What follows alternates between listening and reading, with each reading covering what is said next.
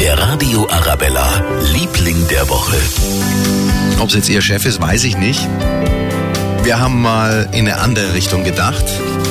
Zigtausende lieben heiß und innig Bärencafés am Münchner Stadtrand. Kennen Sie sicher, oder? Die Stadt sagt, nee, so geht's nicht mit einem Feld zum Bärenpflücken. Hat das lang nichts mehr zu tun. Das ist schon fast eine Event-Location mit Abenteuerspielplatz und Labyrinth aus Strohballen.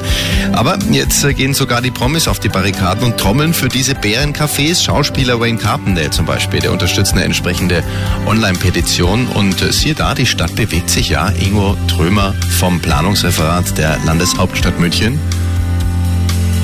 Wir wissen um die große Beliebtheit der Bärencafés und wir versuchen natürlich auch alles rechtlich Mögliche zu tun und auch den Betreiber an die Hand zu geben, damit diese Bärencafés weiter fortgeführt werden können. Mhm, geht doch. Unser Liebling der Woche, die Bärencafés. Gibt es übrigens in Lochhausen, Johanneskirchen und Feldmoching. Der Radio Arabella, Liebling der Woche.